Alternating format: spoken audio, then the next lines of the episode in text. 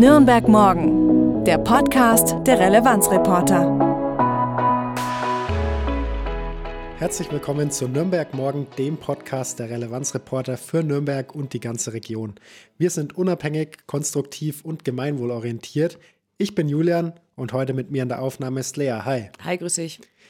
Worüber sprechen wir denn heute?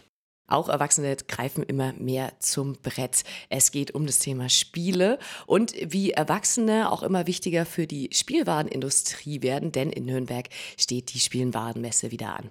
Wo können Menschen in Nürnberg Kunst und Kultur machen? Der Raumkompass in Nürnberg ist dafür zuständig, Raum und Kunst zusammenzubringen. Und Maria Trunk erklärt uns, wie das funktioniert. Außerdem sprechen wir über die Vesperkirche 2024 und die Flächenversiegelung in Nürnberg und was dagegen getan werden soll. Bist du ein Kidalt? Ich würde sagen, ja. So in, im Mittelfeld. Nicht sehr extrem, aber äh, doch würde ich mich dazu zählen. Sehr gut, ja, vielleicht müssen wir es für unsere Hörerinnen und Hörer kurz mal spezifizieren. Kidult ist ein Kofferwort aus den Begriffen Kid und Adult, also beschreibt spielende Erwachsene. Und das wird in der Spielebranche immer wichtiger.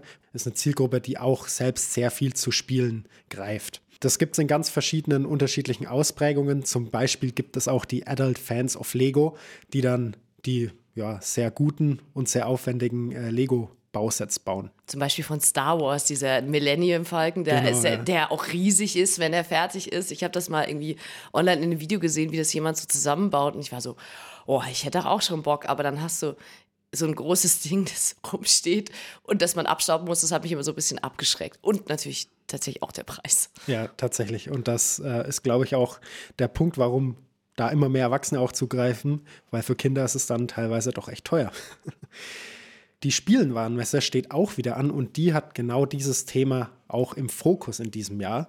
Warst du schon mal auf der Spielwarenmesse? Ja, Kannst du ein bisschen was erzählen? Ja, tatsächlich. Also die Spielwarenmesse ist tatsächlich eine Fachmesse. Da kommt man als äh, Otto Normalo nicht einfach so drauf. Während meines Volus war ich da jedes Jahr. Und da werden sehr viele Spielneuheiten vorgestellt, verschiedene Bereiche auch aus nicht nur sowas wie Spiele, Brettspiele und sonstiges, sondern aber auch sowas wie, welche Figuren gibt es, so Spielsachen, also der komplette Überbegriff, aber es gibt auch, ja, so kleine Events, zum Beispiel das eine Jahr war Mozima Buse da, ist bekannt aus Let's Dance zum Beispiel. Es ist schon immer was los und man sieht auch immer einiges, es ist aber halt auch klar, dass das auf jeden Fall eine Messe für Fachbesucherinnen ist, dass das jetzt nichts, wo man erstens reinkommt und zweitens auch so viel zu, zu gucken gibt, sondern es ist sehr viel innerhalb der Branche, wird da viel über die Industrie und so gesprochen. Mhm. Genau, deswegen kann leider auch nicht jeder da einfach so hingehen. Du hast dich schon so ein bisschen als so ein Lego-Fan geoutet. Bei mir sind es ja eher so Brettspiele. Also ich habe viele Freunde, die auch sehr viele so neue Brettspiele und neue Sachen zum Beispiel auf Kickstarter unterstützen. Brettspiele ist ja auch ein großes Thema da in dem Bereich für spielende Erwachsene da kenne ich mich auch ein bisschen mit aus. Ich spiele sehr gerne die Spiele des Jahres zum Beispiel. Ja. Ähm, auch die Kennerspiele des Jahres, die sind dann meist ein bisschen komplizierter, was das Regelwerk angeht. Da gibt es eben, wie gesagt, jedes Jahr extrem viele Neuheiten, durch die man sich dann da durchwürfeln oder durchspielen kann. Ja, was in den letzten Jahren auch sehr viel aufkam, sind so Exit-Games zum Beispiel, bei denen man dann Rätsel lösen muss. Kann, ich, kann ich gar nicht, mag ich überhaupt nicht. Ja? Also ist überhaupt nicht mein Fall und es war dann immer so, jeder hat irgendwie so Exit-Games verschenkt und ich war so, nein, nein, ich möchte gar keine Exit-Games. Aber es gibt viele Leute, die da schöne Abende verbringen. Äh, für mich ist es immer, ich bin da nicht so ein großer Fan von, ja, bei mir, Bei mir kommt es tatsächlich ein bisschen auf das Thema an, das das Exit-Game dann hat. Also ab und zu geht das schon. Das gibt es ja auch in ganz verschiedenen Ausführungen. Also es, ist, es sind nicht nur diese A5-Teile, äh, sondern gibt es auch als Riesenbrett quasi mit dazu. Das wäre der eine Bereich, wo Kiddles dann ähm, ja, zu Spielen greifen. Das kennt man vielleicht auch noch aus dem, aus dem täglichen Gebrauch oder aus dem alltäglichen Gebrauch. Aber es gibt auch noch ganz verschiedene andere, sag mal, Branchenbestandteile, ähm, wo immer mehr Erwachsene zu Spielen greifen. Also zum Beispiel Collectibles, das sind so Sammlerstücke. Ja. Ähm, Kenne ich auch noch aus meiner Jugend. Ähm, Pokémon-Karten und so. Zum Beispiel so Figuren, oder Figuren, ja. ja. Die gibt es dann in den Standard-Editionen, aber auch ein bisschen wertiger. Also so Modellautos zum Beispiel stellen sich manche oder viele Leute ähm, ins Regal und haben da Freude dran. Und dann gibt es natürlich auch alles, was den Bereich Fantasy betrifft. Also Rollenspiele, so Miniaturenspiele mit gewissen Schlachten oder dann eben auch die Sammelkartenspiele, wie wir es gerade schon hatten. Die Spielwarenmesse ist wie gesagt eine Fachmesse und die hat auch dem Bereich Kiddles und ähm, Erwachsenenspiele einen großen Bereich in Halle 3a gewidmet. Leider können wir natürlich nicht einfach so hingehen, aber auch für alle Menschen, die vielleicht interessiert sind an Spielwarenneuheiten, die können am Messe Samstag am 3. Februar von 10 bis 17 Uhr in die Halle 7a kommen. Da geht es um Modelleisenbahnen und Modellbau und das steht für jeden offen. Infos zur Spielwarenmesse packen wir dir natürlich wie immer in die Show Notes. Und es gibt in Nürnberg noch mehr Angebote für Spielebegeisterte. Auch darüber haben wir schon in der Vergangenheit im Podcast berichtet. Am Megideenplatz befindet sich nämlich das Haus des Spiels. Das ist ein Museum rund um Spiele, aber man kann dort auch selbst sehr viel spielen. Zum Beispiel an den Spielenachmittagen für alle, die immer sonntags von 14 bis 18 Uhr stattfinden. Alle Infos dazu gibt es auch in den Show Notes. Wenn du noch Themen und Termine hast, dann schreib uns unbedingt gerne eine E-Mail an redaktion.relevanzreporter.de. Da freuen wir uns sehr drüber und das erleichtert uns natürlich sehr die Arbeit an dem konstruktiven Lokaljournalismus, den Nürnberg und die Region in Zukunft verdient haben. Der Raumkompass bringt KünstlerInnen und freie Räume in der Stadt zusammen. Maria Trunk ist in Nürnberg dafür zuständig und ich habe mich mit ihr getroffen, um mir erklären zu lassen, was denn da dahinter steckt. Hi, schön, dass du da bist. Hallo, vielen Dank. Erzähl mal, was ist denn das Ziel hinter dem Raumkompass? Der Raumkompass ist eine Vermittlungsstelle, der von der Stadt Nürnberg eingerichtet wurde, um für raumsuchende Kunst- und Kulturschaffende Räume zu finden, zu vermitteln, zu begleiten und bei allen Problemstellungen, die sich bis zur Unterschrift unter den Mietvertrag stellen, zu helfen. Wie funktioniert das Ganze? Also wenn ich sage, auf der einen Seite, ich habe vielleicht Räume, die ich zur Verfügung stellen möchte, aber vielleicht bin ich auch Künstlerin und bin auf der Suche nach einem Raum? Am besten ist es für mich immer, dass äh, derjenige auf der Internetseite zum Raumkompass auf www.raumkompass.nürnberg.de sich erstmal informiert. Wir haben da eine digitale Karte, da sieht man das, was die Eigentümerinnen öffentlich sichtbar machen lassen wollen. Und dann gibt es natürlich aber das ganze Wissen und alle Informationen, die online nicht sichtbar sind. Das heißt also per E-Mail oder per Telefon dann einen Beratungstermin ausmachen wäre der nächste richtig schlaue Schritt. In den Newsletter eintragen ist auch immer nicht schlecht. Und dann geht's los. Dann fange ich an, mindestens eine halbe Stunde bis zu einer Stunde alles zu erzählen, was ich weiß. Und dann schauen wir, wie das dann weitergeht. Je nachdem, ob es ein Arbeitsraum, der gesucht ist, in allen möglichen Sparten, Ateliers, bei Proberäumen zum Beispiel für Bands, ähm, verweise ich direkt an die MUTZ, an die Musikzentrale. Die sind da die Spezialisten dafür. Oder auch je nachdem, wenn es äh, Ausstellungen sind, Projekträume, Zwischennutzungen, langfristiges, da passieren die unterschiedlichsten Dinge. Da muss man dann, je nachdem, wer es ist und was es für eine Anfrage ist, super flexibel reagieren. Und wenn ich jetzt sage, ich habe einen Raum übrig oder ich habe noch irgendwie Platz, wo ich sage, oh, den nutze ich gerade entweder für kürzere Zeit nicht oder auch für längere Zeit, dann melde ich mich auch direkt bei euch und sage, hey, ich habe da was übrig oder wie funktioniert es da? Genau, das ist im Prinzip eine ganz ähnliche Vorgehensweise.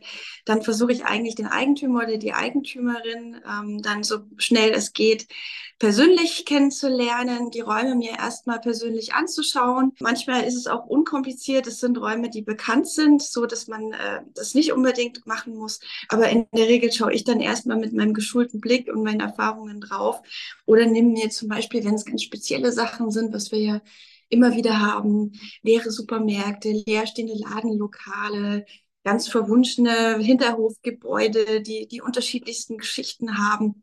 Ähm, da nehme ich mir ganz gerne auch einen Architekten oder zum Beispiel einen Bildhauer mit, um mit, ja, die einfach mit ihrem Spezialblick auch nochmal drauf schauen, weil natürlich sich äh, der Teufel immer im Detail versteckt.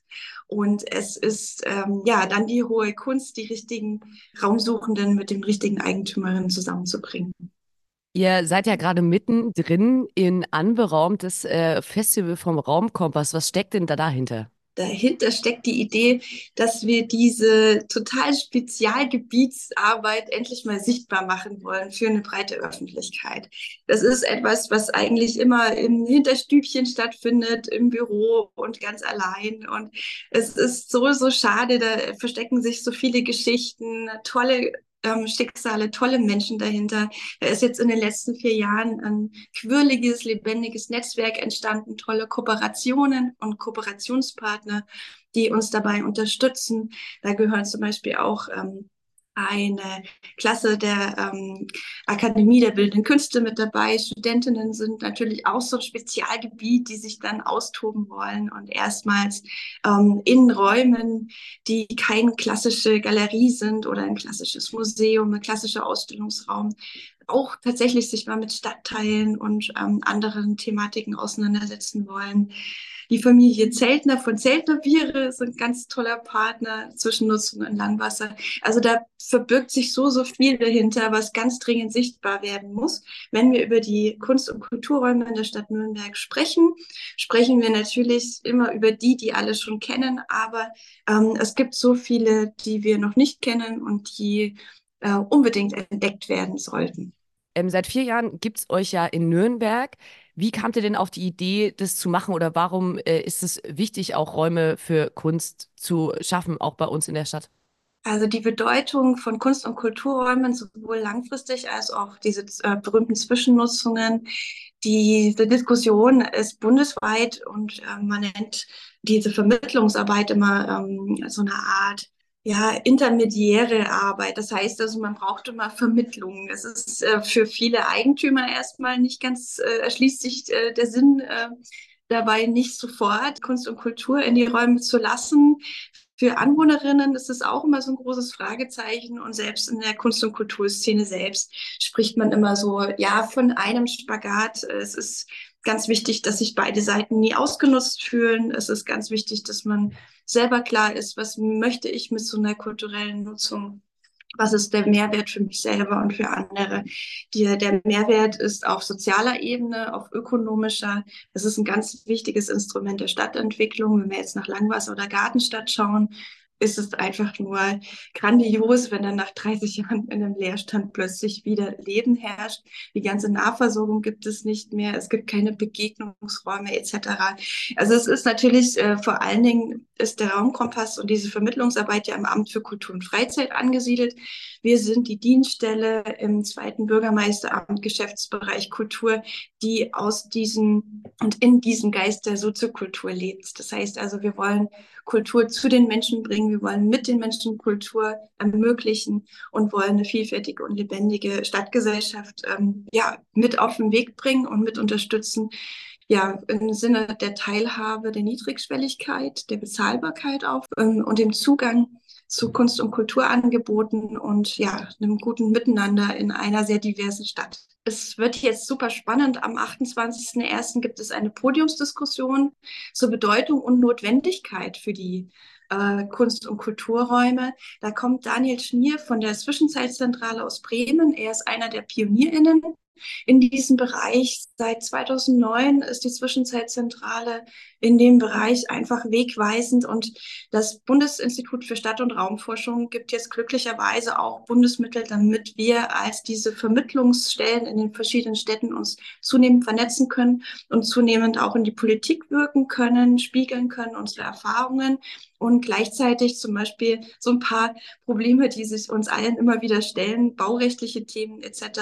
in dem Bereich. Das wird da was voranbringen, um diese Arbeit zu erleichtern und auch noch mehr Kunst- und Kulturräume für ähm, gute funktionierende Städte auf den Weg zu bringen. Noch bis zum 28.01. läuft das Festival anberaumt. Dann danke, Maria, dass du dir Zeit genommen hast und uns das Ganze mal ein bisschen näher zu bringen. Dankeschön. Infos zum Raumkompass bekommt ihr natürlich auch wie immer in den Shownotes. Wir bleiben ein bisschen bei kulturellen Veranstaltungen und sozialen Aktionen in der Stadt. Aktuell findet nämlich wieder die Vesperkirche statt. Weißt du, was das ist? Ich weiß tatsächlich, was die Vesperkirche ist. Ähm, äh, erstens, weil ich gern Vesper, also mhm. Vespern ist ja so Abendessen, Brotzeit, äh, wie man sagt. Und äh, ich weiß, dass die Gemeinde in Nürnberg dann quasi die Türen öffnet für eine gewisse Zeit. Und äh, da kann man sich für ich glaube, einen symbolischen Euro eine Mahlzeit abholen. Genau, so ist es. Das ist die Gemeinde Nürnberg-Lichtenhof und die lädt jetzt traditionell äh, jedes Jahr dann für einen gewissen Zeitraum eben einfach in die Kirche ein und räumt da ein bisschen um und macht quasi ein Wohnzimmer draus. Also ziemlich cool für alle, die in dem Bereich der Stadt eben unterwegs sind und auch ein tolles soziales Projekt. Wir hatten im letzten Jahr, kann ich mich noch erinnern, die Konstanze Hofmann im Podcast, die hat uns ein bisschen erzählt, was sie eigentlich so antreibt und ja, was es mit der Vesperkirche auf sich hat. Wer das noch nicht gehört hat, gerne da nochmal reinhören. Wir packen auch da die Folge wieder mit in die Show Notes. Die Vesperkirche hat aktuell schon geöffnet und läuft jetzt noch bis zum 18. Februar. Geöffnet hat sie von Dienstag bis Sonntag jeweils von 10.30 Uhr bis 15.30 Uhr und montags ist geschlossen. Sonntag gibt es auch noch einen Gottesdienst mit dazu und ja, da kann man dann einfach beisammen sitzen, Kaffee trinken, Kuchen essen und natürlich auch eben die warme Mahlzeit genießen. Und da kommen echt ganz schön große Zahlen zusammen. Also das ist ein riesiges Projekt, das die da durchführen in der Gemeinde. Also es sind zum Beispiel 24.000 Essen, es sind 500 ehrenamtlich Mitarbeitende dabei und es werden 13.000 Stück Kuchen verkauft. Das kann man sich, glaube ich, gar nicht vorstellen, wie viel das ist. Das ist auch nur ein Teil des gesamten Angebots. Es gibt auch noch verschiedene andere ähm, ja, Programmpunkte, zum Beispiel auch kann man auch zum Friseur gehen oder eine Beratung annehmen. Also wirklich so ein Allround-Paket und ein sehr großes Event, das da die Gemeinde Nürnberg-Lichtenhof auf die Beine stellt. Flächenversiegelung ist ein Thema, damit haben wir in Nürnberg schon öfter zu tun gehabt, aber nicht nur wir, sondern auch andere Städte, eigentlich auf der ganzen Welt, weil Flächenversiegelung ist gar nicht so gut für die Umwelt. Das Wasser, wenn es mal ordentlich regnet, kann nicht richtig versickern. Das führt teilweise zu Überschwemmungen, ist aber auch im Sommer zum Beispiel problematisch, dass einfach die Stadt nicht abkühlen kann. Gerade in Nürnberg kennen wir das, glaube ich, schon auch so ein bisschen. Gerade in der Innenstadt weiß man das immer so ein bisschen ein oder zwei Grad sogar wärmer als im Umland. Und dem Thema Flächenversiegelung möchte möchte sich jetzt auch oder soll sich der äh, Nürnberger Stadtrat mit beschäftigen. Nämlich die ÖDP und die Guten haben einen Antrag gestellt. Da geht es um einen Bereich von Flächenversiegelung, nämlich Flächenversiegelung bei Parkbänken. Das, das klingt jetzt klein, ne? Es ist ja. so würde mich jetzt mal interessieren, was das für ein Ausmaß hat, aber erzähl mal, ja. Es ist tatsächlich so, es wurden sehr viele Flächen dadurch versiegelt, dass es neue Parkbänke gab und gibt in der Stadt. Der Antrag fordert, dass die Stadt darauf verzichtet, diese Flächen unterhalb der Parkbänke zu versiegeln. Und dann ist natürlich auch die Frage, erstmal zukünftig, dass sie das nicht mehr machen. Und bei Bänken, wo es schon passiert ist, ist die Frage, ob man das entsiegeln kann, also wieder rückgängig machen kann. Und es wäre eine Forderung, dass die Stadt nur noch Sitzbänke installiert, bei denen eine freie Fläche ähm, möglich ist. Die Verwaltung soll klimafreundliche Alternativen aufzeigen, damit wir quasi nicht nur weniger Flächenversiegelung haben, aber auch, dass man sagt, okay, wenn da der Boden eben ist und dann einfach Erde auch ist, damit es trotzdem nicht einfach total dreckig wird oder ja, wenn es dann mal regnet, dass es matschig ist. Also das ist einfach auch nochmal ein Punkt, wenn man die Flächenversiegelung rückgängig macht, dass man auf der anderen Seite auch noch schauen sollte, okay, es sollte jetzt trotzdem dann nicht dazu führen, dass man sich äh, niemand mehr auf eine Parkbank setzt, weil es dann zu dreckig ist. Um wie viel Quadratmeter geht es denn da überhaupt, dass wir da mal eine Vorstellung von haben? Es geht tatsächlich, äh, zumindest laut Antrag, um ungefähr 100 Quadratmeter. Und das ist natürlich erstmal nur der Stand jetzt. Also je mehr neue Parkbänke dazukommen oder alte Parkbänke ersetzt werden, desto mehr wird es natürlich werden. Wann spricht denn der Stadtrat darüber? Es geht um die Sitzung des Werksausschusses Servicebetrieb öffentlicher Raum. Und zwar, die treffen sich am 24.01. um 9 Uhr. Und da ist das quasi Teil der ganzen Anträge, mit dem sich dieser Ausschuss beschäftigt. 100 Quadratmeter klingt jetzt vielleicht auf die gesamte Fläche von Nürnberg gerechnet als nicht so viel.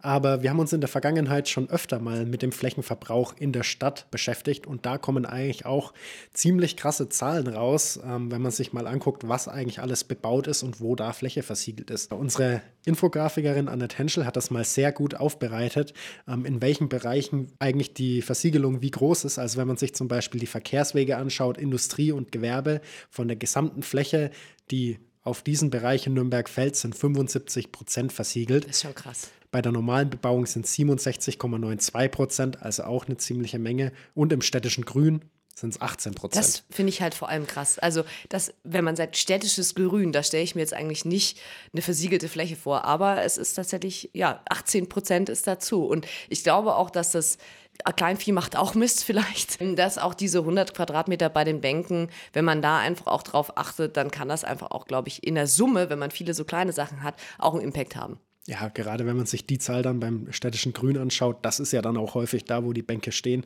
Da kann man den Anteil dann bestimmt auch um einen gewissen Prozentsatz senken. Ja, der Flächenverbrauch, der gilt auch nicht nur für die Innenstadt, sondern für die gesamte Stadtfläche und auch drumherum. Unser Kollege Philipp, den ihr auch aus dem Podcast kennt, der hat sich einmal mit dem Flächenverbrauch im Knoblauchsland zum Beispiel beschäftigt, aber auch an anderen Stellen in der Stadt und beschreibt darin, was man eigentlich tun kann und wie man mit versiegelten Flächen bereits umgehen kann und wie in Zukunft das vielleicht berücksichtigt wird, wenn neue Gebäude gebaut werden. Philipps Artikel packen wir dir natürlich wie immer auch in die Shownotes. Dir gefällt, was du hörst? Dann lass uns gerne eine Bewertung da und empfehle uns an deine Freunde, deine Familie, Kollegen, alle, die du kennst, wo du sagst, das ist was, das sollten die sich auch anhören. Und wenn du uns kennenlernen möchtest, wir sind am nächsten Mittwoch, dem 24. Januar, auf dem Bavarian Impact Festival mit einem Stand vertreten. Das Ganze findet ab 13 Uhr auf AEG statt. Und ansonsten hören wir uns bestimmt in der nächsten Podcast-Folge wieder. Danke, Julian, dass du da warst. Und Danke bis dann. dir. Mach's gut. Nürnberg morgen, der Themenausblick der Relevanzreporter. Wir machen konstruktiven Lokaljournalismus mit dir. Weitere Infos auf www.relevanzreporter.de.